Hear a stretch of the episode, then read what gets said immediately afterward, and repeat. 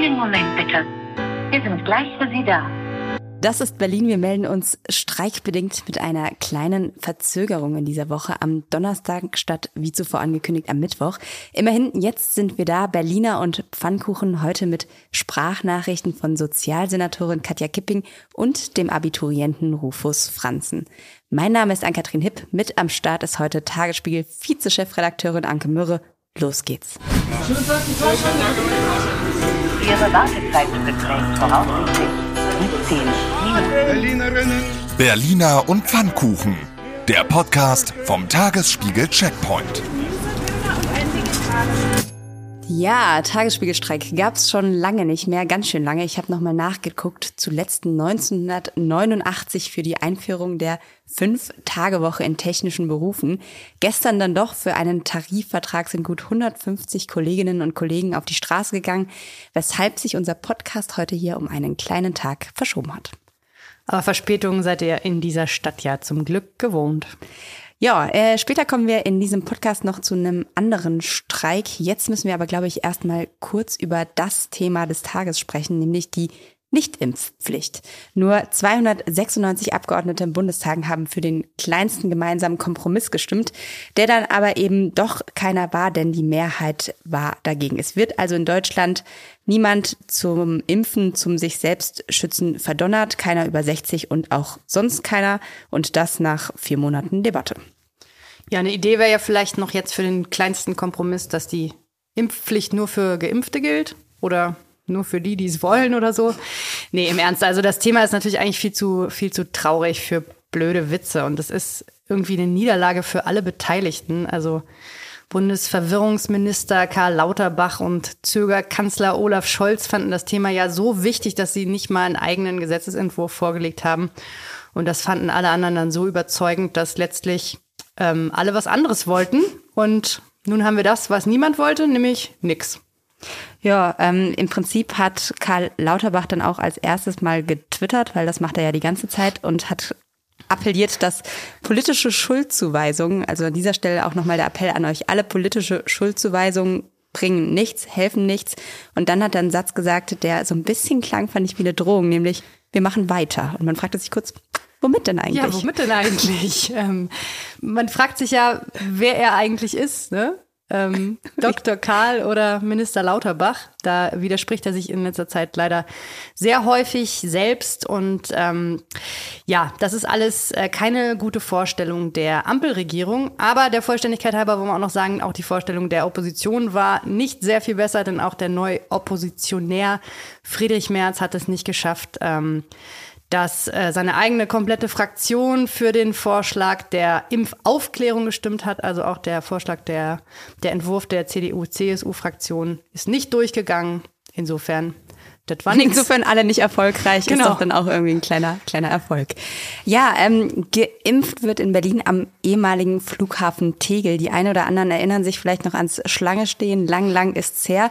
Dass das Terminal wandlungsfähig ist, zeigt es gerade, weil nicht mehr nur geimpft wird, sondern auch noch das Ganze ein Ankunftszentrum für tausende Geflüchtete aus der Ukraine geworden ist.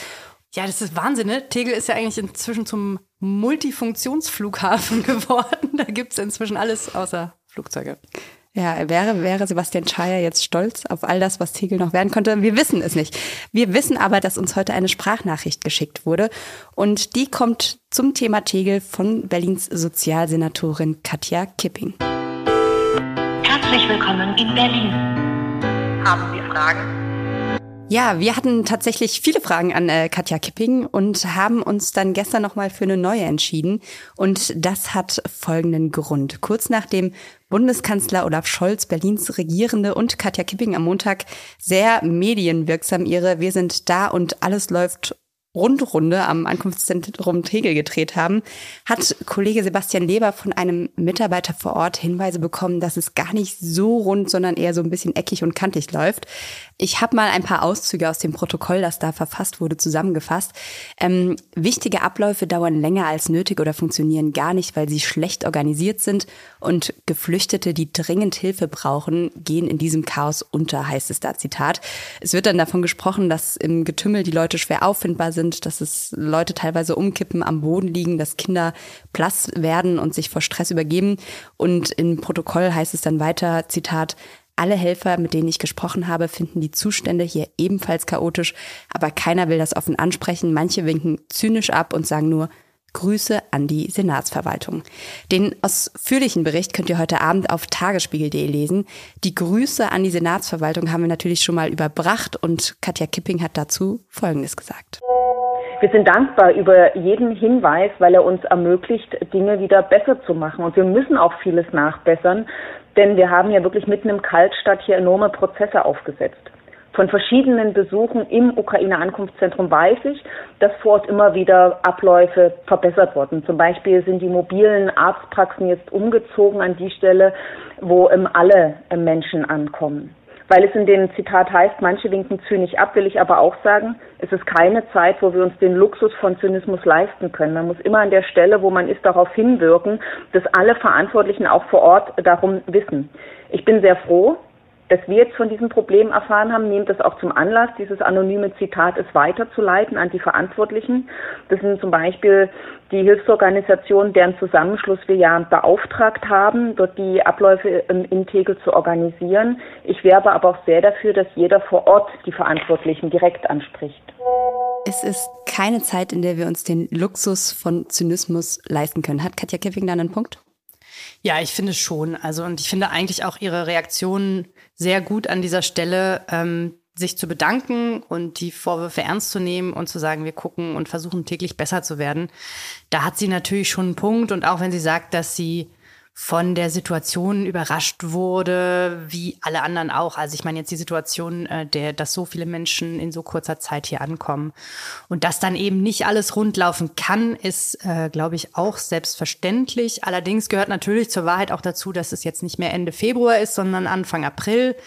Der Krieg dauert heute bereits genau sechs Wochen und da ist Wahnsinn. es ja und da ist es dann auch mal Zeit, äh, genauer hinzuschauen, was jetzt offenbar auch passiert.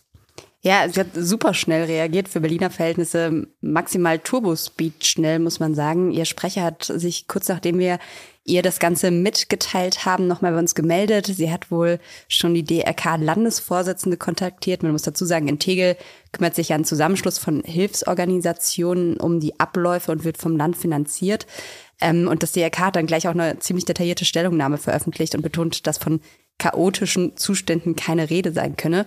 So oder so, die Sozialsenatorin will sich aber auf jeden Fall auch nochmal mit dem Projektleiter vor Ort treffen und irgendwie alles klären und gucken, dass da, dass es da läuft und dass sich da was tut. Und ich meine, man muss sagen, diese Vorwürfe, die sind schon wirklich auch ganz schön krass. Also das lässt sich jetzt auch nicht einfach so mit einer Pressemitteilung wegwischen. Da muss jetzt schon auch irgendwie mehr kommen. Vielleicht noch einen Satz dazu, dass sie sagt, die Leute sollen sich auch vor Ort ähm, melden und, äh, und sagen, wenn etwas nicht läuft. Das ist natürlich immer leichter gesagt als getan. Ne? Wenn da Leute sind, ähm, die irgendwie Angst haben oder die sich nicht wohlfühlen, da jetzt hinzugehen oder abgebügelt werden mit ihren, mit ihren Dingen, ähm, können wir natürlich nur weiter dazu ermuntern, äh, uns solche Dinge zu schicken. Ihr seht, ähm, manchmal geht es dann ganz schnell ähm, und insofern freuen wir uns, dass wir diesen anonymen Bericht erhalten haben äh, und gucken mal, wie das weitergeht. Ja, wie das weitergeht, das ist eigentlich auch die perfekte Überleitung zu unserer nächsten Frage, nämlich der Frage, wie geht es eigentlich weiter mit der Städtepartnerschaft zwischen Berlin und Moskau? Seit 1991 besteht die, soll den kulturellen Austausch, aber auch die wirtschaftlichen Beziehungen verstärken. Die regierende Bürgermeisterin hat jetzt nochmal betont, dass man auch nach dem Massaker von Butcher daran festhalten will, die Partnerschaft ruht. Ähm, ob man sie noch ruhen lassen sollte oder gleich ganz ähm, beenden sollte, das haben wir auch Katja Kipping nochmal gefragt. Hören wir mal rein.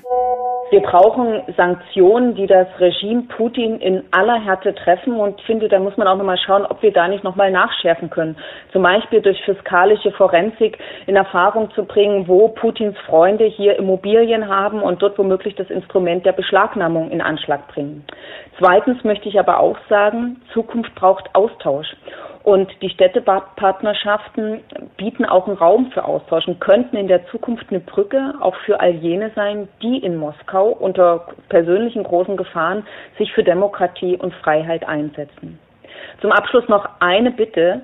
Ähm, bei aller sozusagen klaren Härte gegenüber dem Regime Putin müssen wir auch aufpassen, dass jetzt nicht der Unmut, der den Putin verdient hat, all jene trifft, die zufällig dieselbe Sprache wie, wie er sprechen. Denn niemand, wirklich niemand kann was dafür, dass er dieselbe Sprache wie der Aggressor Putin spricht. Ja, zumindest der ukrainische Botschafter würde an dieser Stelle, glaube ich, vehement widersprechen. Alle Russen sind Feinde, hat er ja gerade noch mal in der FAZ verkündet, was emotional verständlich, aber de facto natürlich auch irgendwie völliger Quark ist. Bei allem Verständnis für die berechtigte Wut und die Verzweiflung des Botschafters wird so natürlich der Hass gegen die vielen Russen geschürt, die sich schämen und diesen Krieg genauso verurteilen wie die meisten anderen auch. Also das ist, glaube ich, nicht so zielführend, aber ich will gar nicht den, den Botschafter da irgendwie angreifen, weil ich glaube, der hat ganz andere Sorgen als wir und da ist es nicht äh, zielführend, unsererseits wieder mit dem Finger auf ihn zu zeigen. Aber was die Städtepartnerschaft betrifft, kann man natürlich das einerseits sagen, es ist alles Symbolik äh, und Symbolik wäre gut jetzt an der Stelle zu sagen, alles beenden. Die Frage ist, was der große Unterschied ist, es ruhen zu lassen. Gesprochen wird im Moment sowieso nicht. Austausch findet nicht statt. Äh, Schüleraustausche und solche Dinge, die in normalen Zeiten von so einer Städtepartnerschaft ähm, profitieren. Insofern, ja, so ein bisschen unentschieden bei uns. Bleibt abzuwarten, ob es heißt Ruhe in Frieden oder Ruhe bis Frieden quasi. Aber ähm, ja, ja, gucken wir mal. Äh, dann würde ich sagen, gehen wir doch einfach mal weiter und spielen unsere Runde Ping-Pong. Kennst du schon aus Regierungskreisen? Den Podcast der Bundesregierung? Hier erfährst du, wie man sich die Arbeit der Bundesregierung vorstellen muss. Wir schauen, nein, wir hören in den Maschinenraum. Wie werden Entscheidungen getroffen? Und warum so und nicht anders? Themen, Ereignisse, Termine, Alltägliches. Über all das reden wir in Aus Regierungskreisen. Jetzt reinhören, überall da, wo es Podcasts gibt.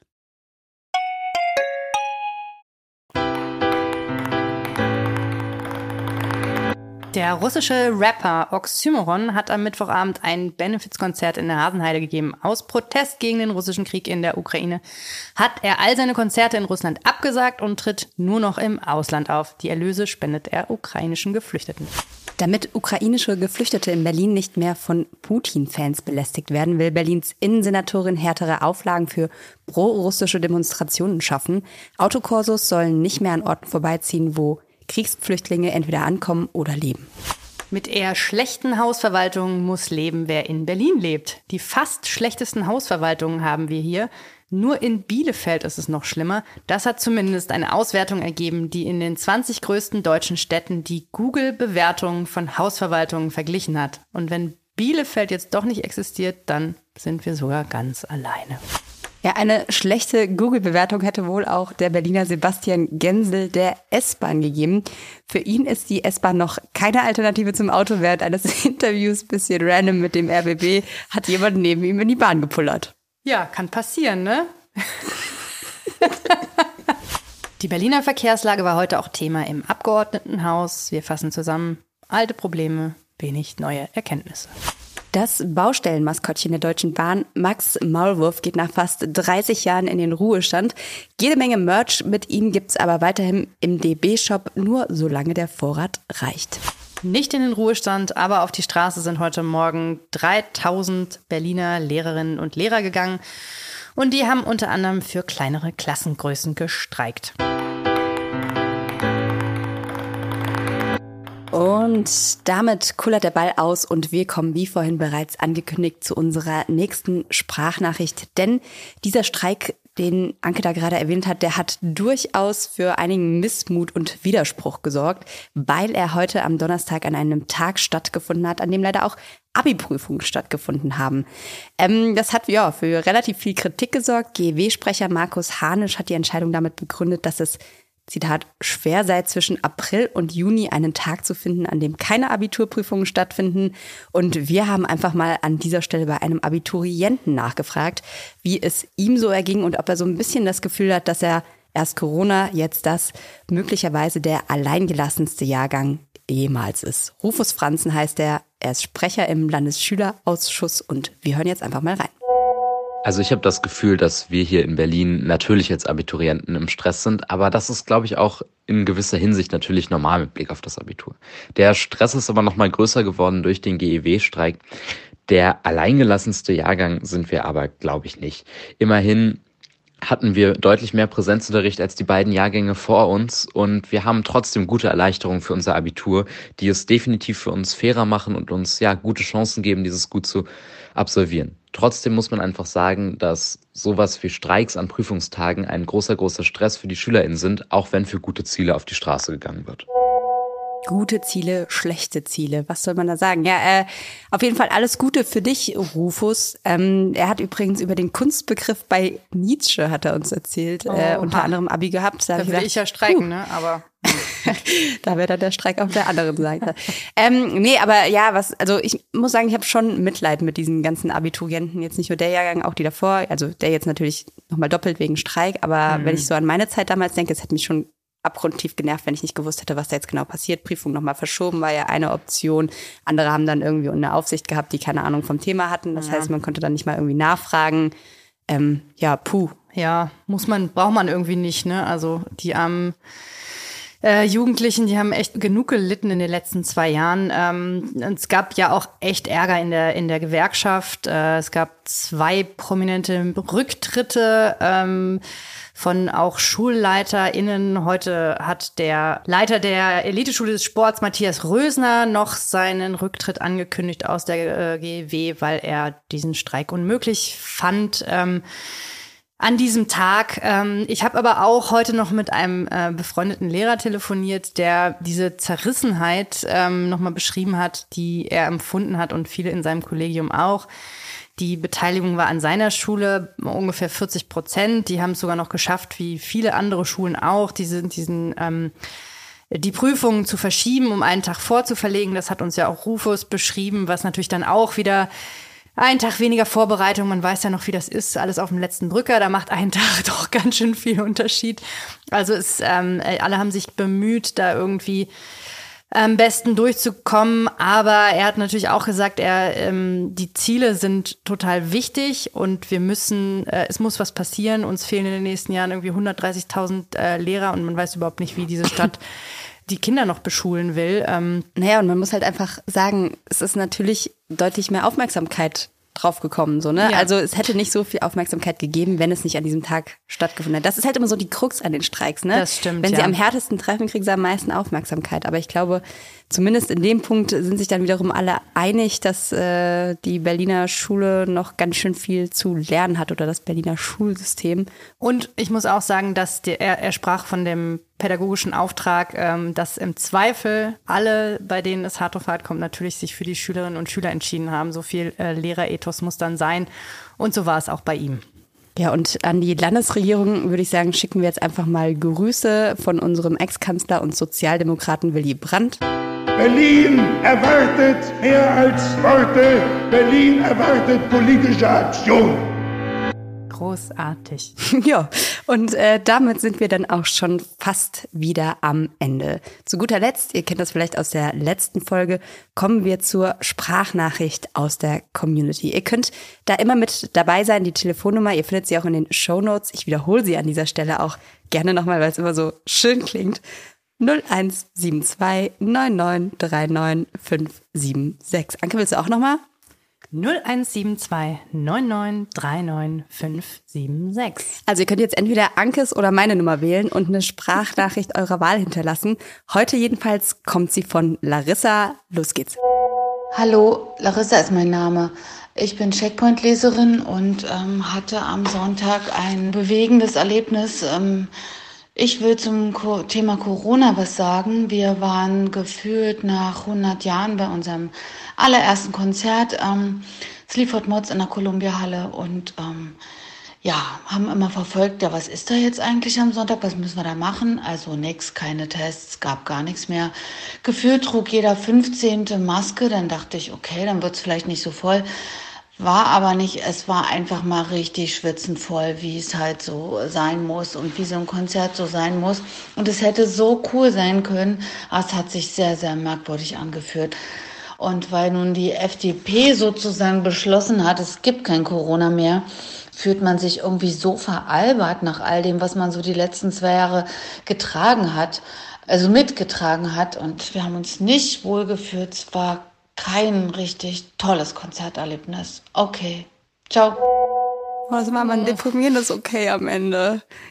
Ja, Larissa, ähm, I feel you. Ich kann es auf jeden Fall total nachvollziehen, weil ich habe echt eine lange, lange Liste an Konzerten, die dieses Jahr Ja, anstehen. ich ein paar auch. draußen, Herbert Ja. Grönemeyer Ärzte, ein paar drin, Harry Styles ähm, an dieser Stelle. Ähm, ja, und also ich kann es total nachvollziehen. So diese Menschen, ich weiß nicht, warst du schon mal in einer Menschenmasse, seitdem es Corona gibt? Nee, war ich tatsächlich nicht. Und ich bin auch, ähm, auch selbst draußen immer noch, ich, ich, hab, ich merke, dass ich das total verlernt habe, mich in so, in so also ich hab, muss aber dazu sagen, ich war, war schon immer, habe mich unwohl gefühlt in Menschenmengen, wenn es so eng gedrängt wurde. Das hat sich natürlich jetzt noch verstärkt und ähm, jetzt so drin bei so einem schwitzenden Konzert, ich kann es mir auch nicht vorstellen, aber man muss sagen, back to reality, ja, so ist es jetzt wieder. Wir können uns vielleicht im Sommer bei den, bei den draußen ähm, Geschichten so ein bisschen dran gewöhnen. Und jetzt können wir äh, die roten Warn-Apps zählen. Also Ja. zumindest bei den Leuten, die jetzt auch mal irgendwie in einem Club feiern waren oder so, von denen ich das mitbekommen habe, die hatten danach dann halt eher so fünf bis zehn Ja. rote Warnmeldungen. Ja, Aber ist ja cool, dass die Leute das trotzdem immer noch eintragen in ihre Apps. In ich ihre habe so das. Gefühl, dass es wirklich, so wie Larissa das auch beschrieben hat, äh, Corona wurde abgeschafft von der FDP. Ähm, äh, ja, und äh, was soll man dazu sagen? Ja, ich glaube, richtig und falsch gibt's da letzten Endes nicht. Ich glaube, wahrscheinlich Mhm. ist es so, dass wir irgendwann dieses Leben einfach wieder weiterleben werden und hoffen, dass Corona noch ein bisschen schwächer wird, als es ist und hoffen, dass sich die Leute impfen lassen, auch wenn es keine Impfpflicht gibt und dann wird das so vor sich hintrudeln. Aber andererseits muss man auch sagen, für die Künstler ist es natürlich auch irgendwie geil, ne? Ja, die sind jetzt endlich wieder auf der Bühne, die waren irgendwie arbeitslos mehr oder weniger für zwei Jahre und die können jetzt wieder back to business. Ja, und ich hoffe, die bringen die ganze Energie, die knallt jetzt so richtig raus, wenn sie da stehen. Wir hoffen für Larissa, dass es mit jedem Mal wieder ein bisschen normaler wird. Und sie sich nicht ansteckt. Das natürlich auch. Das gehört immer dazu. In diesem Sinne, das war's von uns für heute, unsere zweite Ausgabe Berliner und Pfannkuchen. Mein Name ist Ann-Kathrin Hipp. Mit dabei war Anke Möhre, Redaktion Johanna Voss, Recherche Thomas Lippold, Produktion Benjamin Ritter, der Apparat, Musik Anke Möhre. Und wir hören uns dann schon morgen wieder. Bis dahin.